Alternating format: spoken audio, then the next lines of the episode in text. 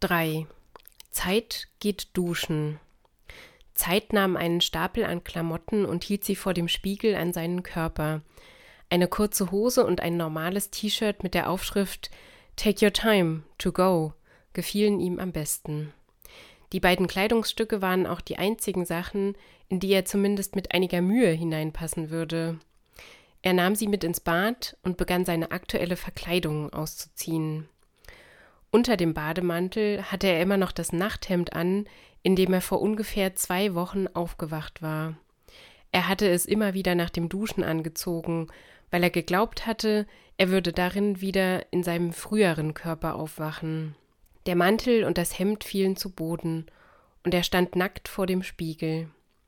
Darin wurden nur sein Gesicht und sein Oberkörper mit der Uhrenhautschicht aufgefangen und zu ihm zurückgeworfen. Vor drei Tagen hatte er das erste Mal gewagt, sich in seinem eigenen großen Spiegel zu betrachten, in dem er bis zu seinen Kronenfüßen alles von sich sehen konnte. Es war ein erstaunliches Gefühl, die Statur des Federhauskörpers zu erblicken, die er von oben herab nur zum Teil sehen und durch seine Zeigerfinger ertasten konnte. Er entdeckte jeden Tag etwas Neues. Heute fiel ihm ein Leberfleck an seiner Wange auf, der ihm sehr bekannt vorkam, wahrscheinlich ein Überbleibsel aus seinem anderen Leben. Er wandte den Blick von dem spannenden Bild, das der Spiegel präsentierte, ab und stieg in die Dusche. Den Wasserhahn drehte er langsam auf, um den Moment bewusst wahrzunehmen, bei dem das warme Wasser auf ihn herabfiel. Es war wie immer ein schönes Gefühl. Er nahm sich einfach wieder das Duschgel seines Mitbewohners Masse, der die Zahnpasta der anderen beiden Mitbewohnerinnen Länge und Licht ähnlich behandelte, weil er zu faul war, sich neue zu kaufen.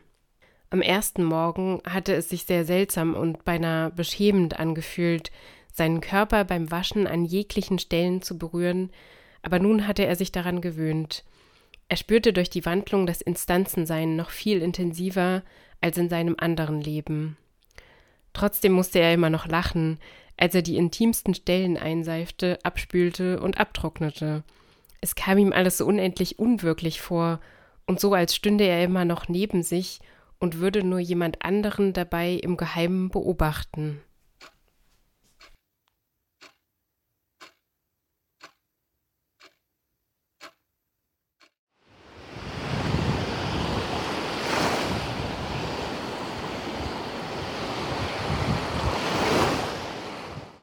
4. Karma unter Freunden. Maya und Dukkha schienen sich nicht beobachtet zu fühlen. Sie umarmten und küssten sich, so als wären Karma und ihre anderen Freunde gar nicht anwesend. Dass Paare auch immer nur an sich dachten. Karma wäre auch gern so ein Paar gewesen, aber dazu gehörten eben immer zwei Instanzen, und ihre eigene zweite Instanz schien lange auf sich warten zu lassen, um in ihrem Leben irgendwann mal aufzutauchen. Sie hätte gerne geglaubt, dass Brahman ihre eigene Instanz sein würde, aber anscheinend schien sie ihn nicht zu interessieren. Brahman saß unbeeindruckt in der Runde und beteiligte sich nicht im geringsten an dem Gespräch, das Kama gerade mit Maya, Moksha und Sadhana führte. Es ging um das Mensaessen. Dazu hätte er wirklich etwas sagen können. Später würden Maya und Dukkha wieder händchenhaltend nach Hause laufen. Die anderen hatten noch eine Vorlesung. Sie würde allein in die Stadt fahren, um aus Frust shoppen zu gehen. Danach war der unvermeidliche Gang nach Hause in ihr kleines Instanzenwohnheimzimmer. Sie würde alleine vor dem Fernseher sitzen und sich Gedanken machen. Später würde sie träge ihre Klamotten ausziehen und sich zu Bett begeben.